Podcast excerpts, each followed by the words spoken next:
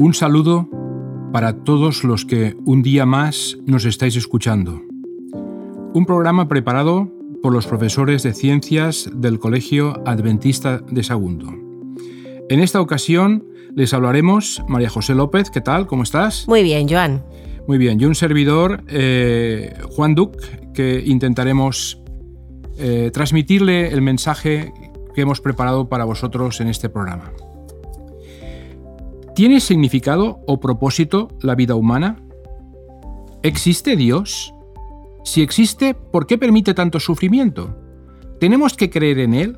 Después de todo, ¿no ha sido la ciencia capaz de explicar la mayoría de las cosas sin tener que invocar la existencia de un Dios? A tales preguntas se enfrentan nuestros pensamientos más profundos cuando buscamos respuestas a nuestro origen, al propósito de nuestra existencia y a nuestro destino último. Pocas personas son capaces de pasar por alto esos desconcertantes enigmas al contemplar los misterios de nuestro ser y del universo en que vivimos. La existencia de Dios es una cuestión de la que sencillamente no podemos deshacernos. Así empieza el libro La ciencia descubre a Dios, escrito por el profesor Ariel Ruth.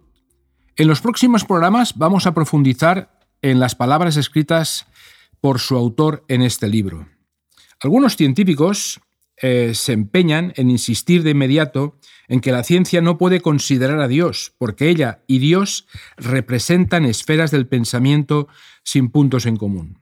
Lamentablemente, tal punto de vista impone una perspectiva muy estrecha a la ciencia, en tanto que limita su capacidad de hallar todas las verdades. La ciencia no podrá descubrir ni a Dios ni el papel que éste desempeña mientras lo excluya de su menú de explicaciones. La verdad es que, Joan, creo que la ciencia debería estar abierta a la posibilidad de que Dios exista y no excluirlo, como si él perteneciera a otra esfera del saber. No deja de resultar interesante, María José, que los pioneros de la ciencia moderna como Kepler, eh, Galileo, Boyle, Pascal, Newton, incluyeran todos ellos el concepto de Dios en su perspectiva científica. Hablaban de él a menudo y consideraban que las investigaciones científicas que llevaban a cabo constituían el descubrimiento incluido de las leyes que él había creado. Aquellos gigantes del intelecto demostraron cómo la ciencia y la conciencia de Dios pueden trabajar conjuntamente cuando estudiamos la naturaleza. Y es que cada vez más es razonable creer en la existencia de un Dios que está detrás del origen del universo, en lugar de aceptar las imposibilidades extremas que es preciso postular para que el universo llegara a la existencia por sí solo. En los Estados Unidos, cuatro de cada diez científicos creen en un Dios personal que responde a sus oraciones. Claro, y la paradoja está en que muchos de estos mismos científicos, si es que hay alguno, hablará de Dios en, eh, en revistas científicas o libros de texto. Aquello en lo que creen muchos científicos y lo que publican cuando hablan como científicos pueden ser cosas muy, muy diferentes. Y es que la intrigante cuestión de por qué, en el contexto de tantos datos que parecen requerir un Dios, para explicar lo que vemos, los científicos siguen callados en cuanto a él. Claro, la ciencia está aportando pruebas abundantes de que hay un Dios. Nuestra esperanza es que los científicos permitan que se regrese a la perspectiva científica que ocurriría justamente eh, entre los pioneros de la ciencia moderna. El ser que nos diseñó nos ha dotado de atributos como la conciencia, la comprensión, el interés por los demás y en un sentido de la justicia. En otras palabras, la realidad es más amplia que la simple materia observable y nuestra existencia tiene justamente un propósito.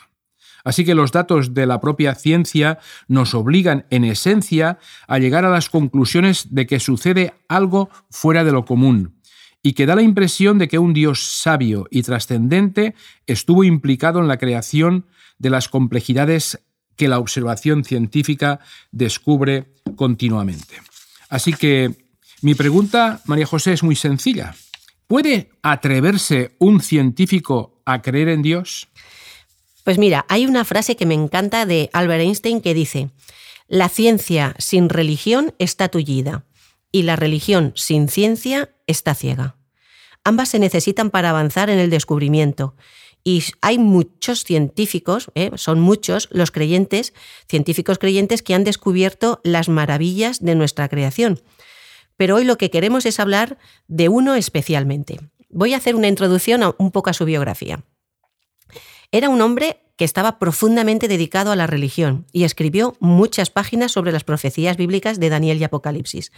Como miembro de una comisión encargada de la construcción de las 50 nuevas iglesias en el término municipal de Londres, él contribuyó en el reparto de Biblias entre los pobres. ¿Qué crees, Joan? ¿Se trataba de un pastor, de un teólogo o de un evangelista? No, no, eh, no era ninguna de esas cosas. Nuestro protagonista fue un personaje al que muchos consideran el mayor científico de todos los tiempos, en su contribución al asentamiento de las bases firmes de la ciencia moderna. Sir Isaac Newton, así es el como se llama. Él descolló sobradamente muy por encima de las mentes de su tiempo. En realidad, este hombre eh, su vida estuvo distinguida por una profunda reverencia a Dios y por incesante una incesante devoción a la investigación científica minuciosa. Newton llegó al mundo como un regalo de la Navidad en 1642, pero desgraciadamente su padre había fallecido tres meses antes. Según parece fue un parto prematuro y el niño era tan pequeño al nacer que cabían, dice, en una olla de un litro. Es toda una paradoja que sus precarios comienzos en el seno de una familia modesta y sin formación académica acabaran produciendo al decano de los filósofos de su época. Como le gustaban los libros y tenía pocos amigos y prefería el estudio de la antes que la vida social, la gente no siempre lo entendía ni lo tenía en cuenta. Cuando se fue de casa para ingresar de estudiante a la Universidad de Cambridge, los criados se alegraron de su partida y comentaron con sarcasmo que el joven no valía para nada, salvo para la universidad pues tenía la tendencia a trabajar en soledad con intensidad en sus diversos proyectos y a veces se olvidaba de comer y dormir.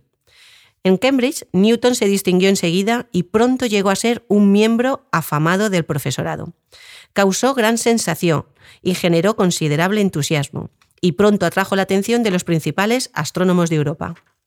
Después Newton presentó entre la Royal Society documentos preparados con gran meticulosidad relativos a las propiedades de la luz, del color, que fueron valorados muy positivamente.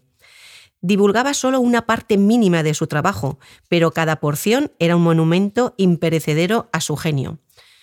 Probablemente fuese inevitable que un científico tan joven y de tanto éxito atrajera las críticas de la vieja guardia, y en el caso de Newton, ello no le llevó mucho tiempo. Newton podía ser un enemigo temible. Después de pasar años en sus descubrimientos, a veces no le resultaba fácil ser paciente con quienes apenas habían dedicado un minuto a sus nuevas ideas, o no las entendían y elegían, por el contrario, oponerse a ellas. Newton tuvo un gran oponente. ¿Quién fue, Joan? Justamente se dio un famoso y prolongado conflicto entre Newton y Robin Hooke, comisario de experimentos de la Royal Society. Hooke no era un científico del montón, pues él mismo rayaba la genialidad. Además, había escrito el tratado de micrografía que también abordaba justamente las cuestiones de la luz y la óptica. Hooke se consideraba justamente la autoridad definitiva en muchas cosas y tenía el detestable hábito de afirmar que él era el único que había hecho la mayoría de los descubrimientos. Y aquí es donde empezó a gestarse pues, un conflicto muy serio. El conflicto se prolongó varios años hasta la muerte de Hooke. Para Hooke, resume un historiador, Newton fue un rival temible. Para Newton, Hooke no fue más que una molestia tolerable. Hooke no fue el único que planteó un desafío a los conceptos de la luz que tenía Newton. En el continente europeo, un anciano profesor jesuita de Lieja, Bélgica, Francis Ling, que se hacía llamar Linus, se opuso a las ideas de Newton sobre la luz coloreada.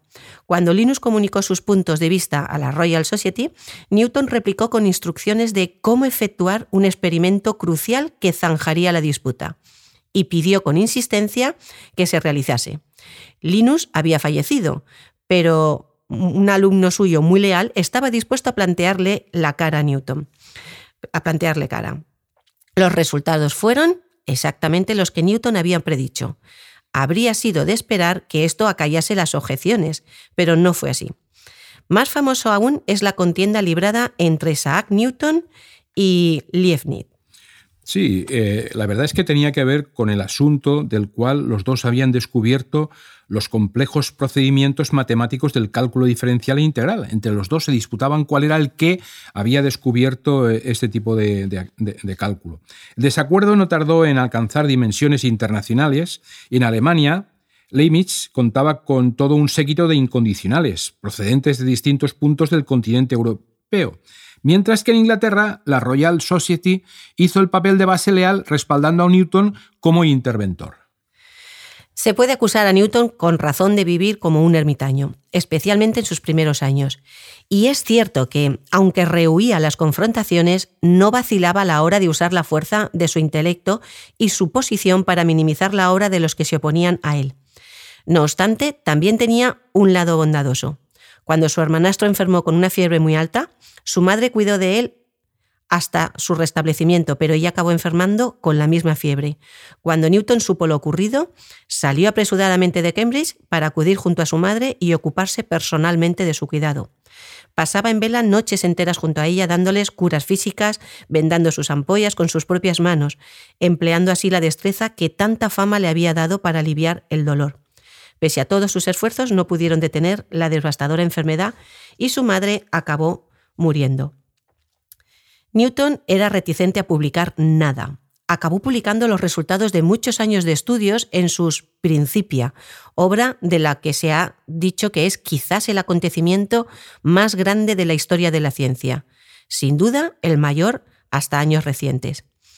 Introdujo en la ciencia un nivel altísimo de rigor matemático y sin precedentes, con lo que potenció tremendamente el respeto por tales estudios. Los Principia están llenos de deducciones matemáticas que abarcan cosas como la gravedad, la mecánica celeste, los cometas, la luna, las mareas, el movimiento de los fluidos y las leyes que los gobiernan.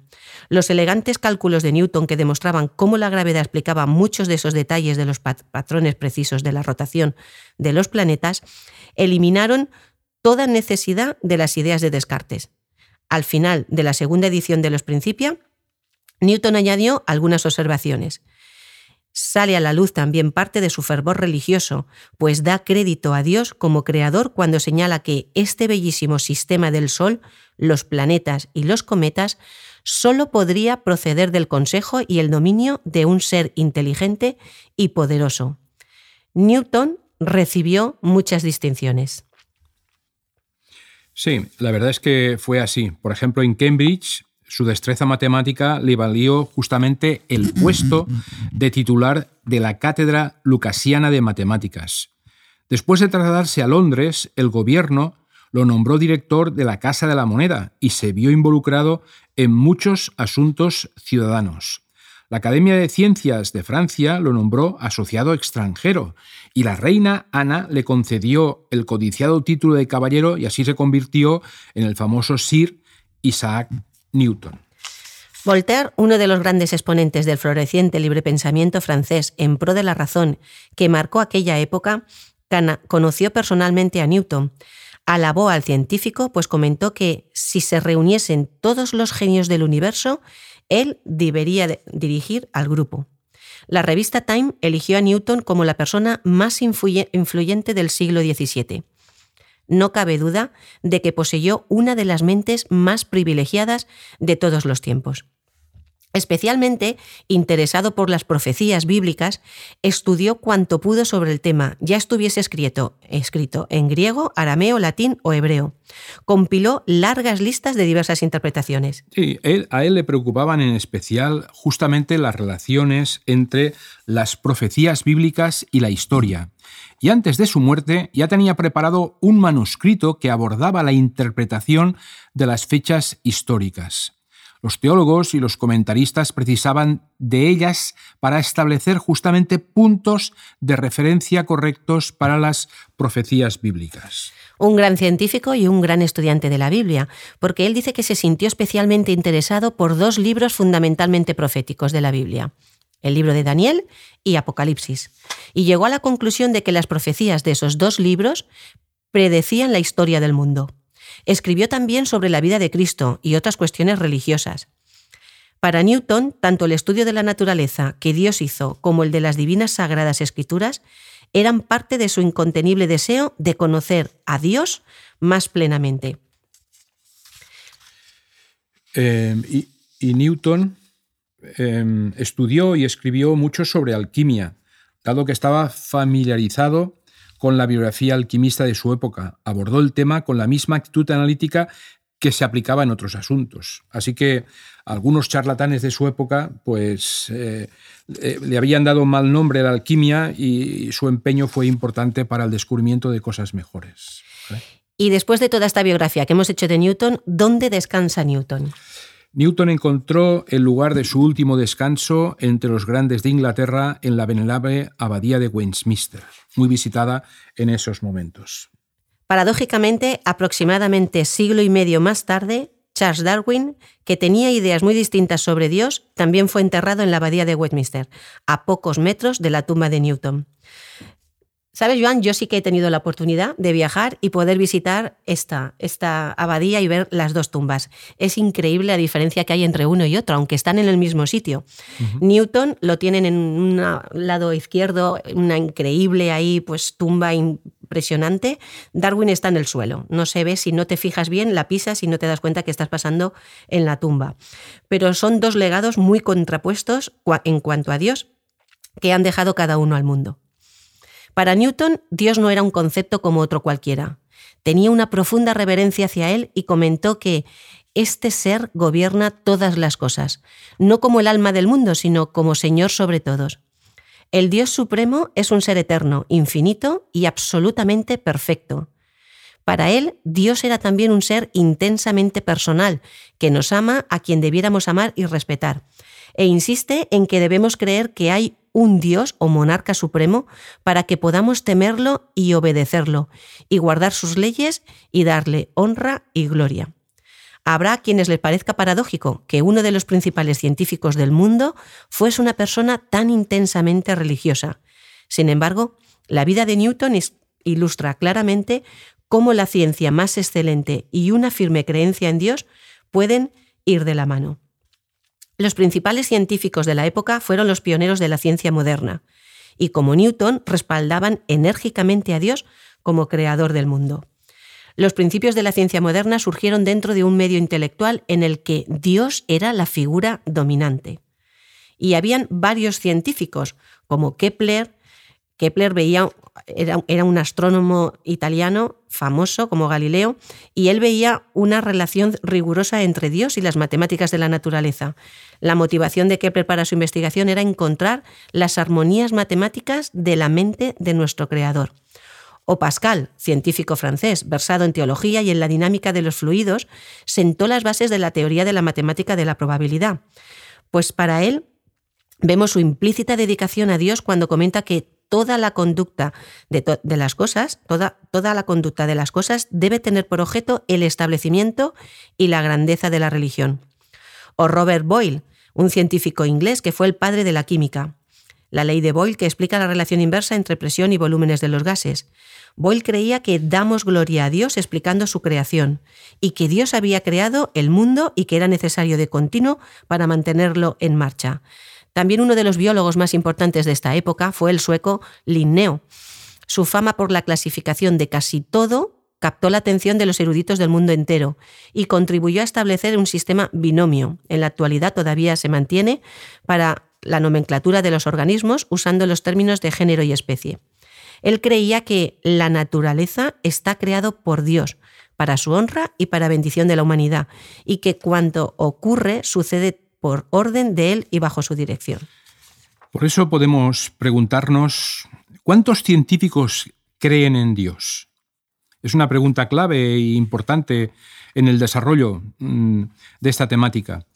Aunque en cuanto a ese extremo es posible obtener cifras para todos los gustos en diversas publicaciones, así como opiniones sin control alguno dando vueltas por Internet, dos estudios publicados en la prestigiosa revista Nature eh, parecen ser válidos. Fijaros, uno tomó mil personas al azar eh, de la relación de científicos que aparecen justamente en la lista de hombres y mujeres de ciencia en los Estados Unidos. Y, los, eh, y las interrogó en cuanto a su creencia en Dios. Sin embargo, hay que matizar qué queremos decir con Dios. Insistimos en que la palabra Dios puede significar cosas muy diferentes.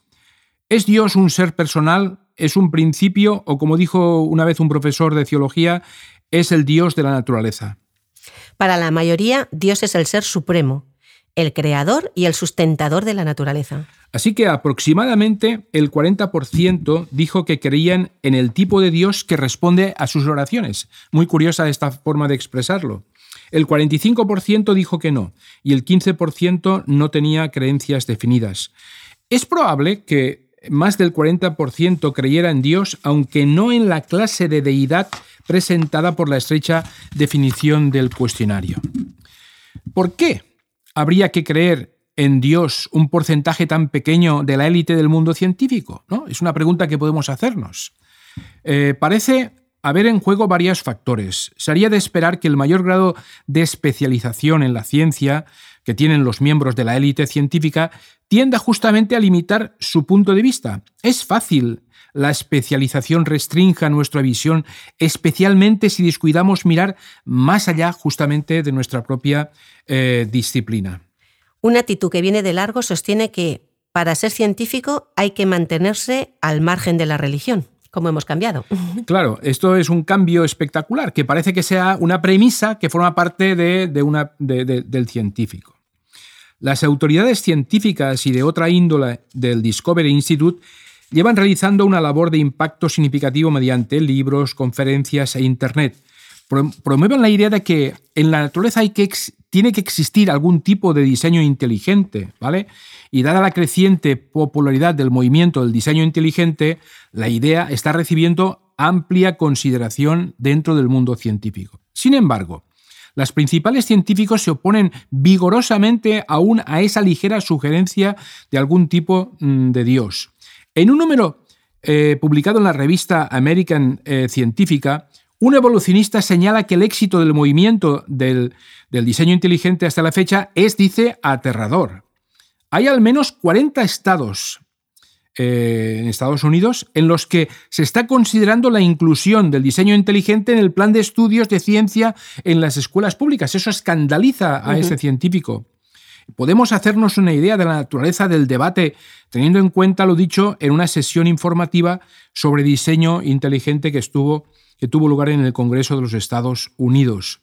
Los portavoces del Discovery Institute recalcaron que estaban allí únicamente para abrir las mentes que se habían mantenido cerradas por parte, fíjate bien como lo dice, de un sacerdocio eh, científico. Es algo que, está en la mente de mucha gente. Un buen número de científicos modernos siguen aceptando el concepto de creación realizada por Dios en seis días, aunque nos parezca raro que presenta la Biblia. Eh, un libro titulado eh, En seis días, ¿por qué 50 científicos escogen creer en la creación? presenta justamente monografías escritas por esos 50 científicos con titulaciones eh, de doctorado en lo que explican por qué creen en el relato bíblico de la creación. El compromiso de los pioneros de la ciencia moderna con la Biblia y el relato que está presente en la creación sigue siendo de actualidad a pesar del gran desacuerdo y la crítica estridente proveniente de científicos prominentes. Por ejemplo, refiriéndose a este, este libro, eh, Richard Darwins, que es un, es un profesor de la Universidad de Oxford, comenta que jamás había creído que tales quimeras y semejante nivel de autoengaño fuese posible. O Stephen Gould, profesor de Harvard ya fallecido, también ridiculizaba el debate sobre la creación. En su opinión, la ciencia ha dado respuestas muy adecuadas sin llevar a, Dios. Eh, afirma que la evolución está tan perfectamente documentada como cualquier otro fenómeno de ciencia y que constituye uno de los mayores triunfos del descubrimiento humano. Las trincheras del frente de combate se profundizan cada vez más. Pues sí, la verdad es que eh, la, disputa entre esos dos criterios cada vez se hace más, más, intensa. ¿vale? Abundan las evidencias del floreciente interés de la cuestión de Dios, el número de cursos que tiene que ver con la relación entre ciencia y religión ha aumentado, ¿eh? ha aumentado de forma espectacular, aunque hace décadas apenas había, podían encontrarse ese tipo de cursos dentro de, los medios de comunicación. Sin duda ha contribuido todo ello los incentivos de la Fundación John Templeton, como Antología, Cosmos, eh, bios, teos, presentan aportaciones de muchos científicos, incluidos 20 previos noveles, ¿eh? que hablan justamente de ciencia, religión y la existencia de Dios. Eh, un dato curioso es que en la revista Science, probablemente la revista científica más prestigiosa del mundo, presentó en el año 97 un debate titulado La ciencia y Dios. ¿Se inicia el deshielo?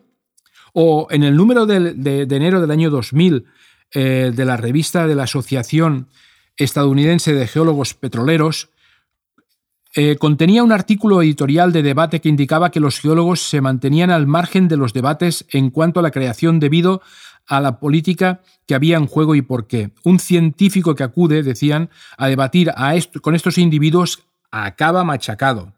Tiene toda suerte de consignas y de palabras clave con las que puede hacer una zancadilla a quien no esté familiarizado con sus tácticas. La respuesta de los lectores de editorial estuvo abrumadoramente en contra de tales cosas e indicó que la ciencia debería estar más abierta a, ideas diversas en cuanto a la creación o sobre Dios. Hoy estamos hablando cómo algunos científicos se atreven a creer en Dios. Hay científicos de primera fila que en ocasiones han escrito mucho sobre la relación entre la ciencia y Dios.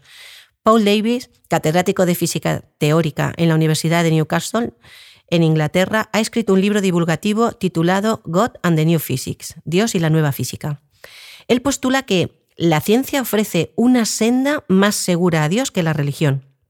Davis tiende a la cautela a la hora de identificar de forma definida el tipo de Dios que tiene en mente. En un libro posterior comenta que hay pruebas contundentes de que hay algo que subyace a todas las cosas. La impresión de diseño es abrumadora. Además mantiene la tesis de que los científicos pueden ser religiosos. Tras la publicación de este libro, me quedé perplejo al descubrir cuántos de mis colegas más cercanos en el campo de la ciencia practican una religión convencional. Hay una idea que supone que un reto para la contraposición de que algunos sugieren que existe entre la ciencia y Dios. El concepto es que la ciencia se desarrolló especialmente en el mundo occidental, debido a sus antecedentes judeocristianos. En otras palabras, lejos de que la ciencia y Dios no tengan nada que ver entre sí, la ciencia debe su origen al tipo de deidad descrito en la Biblia. La tradición judeocristiana de la Biblia proporcionaba el tipo racional de Dios necesario para el establecimiento de la ciencia. Resulta paradójico que ese mismo Dios, que puede ser la causa última del establecimiento de la ciencia moderna, se ve ahora completamente, completamente rechazado por la actual postura secular de los científicos. Si hacemos un resumen, podríamos ver que es obvio que los grandes científicos pueden creer en un Dios que actúa en la naturaleza. Aunque hay muchos científicos que creen en él, en la actualidad se lo excluye esencialmente de todas las interpretaciones científicas. La importancia de Dios en la ciencia fue disminuyendo gradualmente, especialmente a finales del siglo XIX. Ahora justamente observamos una fuerte tendencia a ignorar a Dios en la práctica de la ciencia y quien se esfuerce por incluirlo será considerado un anticientífico. Por definición, Dios es excluido sin más. Esta perspectiva cierra las puertas a la posibilidad de que la ciencia lo descubra. Un científico debería estar abierto a la posibilidad de que Dios exista y que la ciencia debería seguir los datos de la naturaleza al lugar donde apunten, sea el que sea. Además, la deidad descrita en la Biblia es un ser coherente y racional, que encaja perfectamente en los principios científicos de causa y efecto. Dios y la ciencia no son tan diferentes, y la brecha que se ha abierto entre ellos merece ser eliminada. Bueno, ya veis que es un tema eh, extenso, importante y de gran debate. Y nosotros pretendemos en los próximos programas seguir eh, presentando diferentes aspectos que relacionan justamente la ciencia y la religión para poder comprender mejor al Creador del universo. Queremos terminar eh, nuestra intervención con unos versos que se encuentran en la palabra de Dios que dicen, Señor, Dios nuestro, cuán glorioso es tu nombre en toda la tierra, has puesto tu gloria sobre los cielos.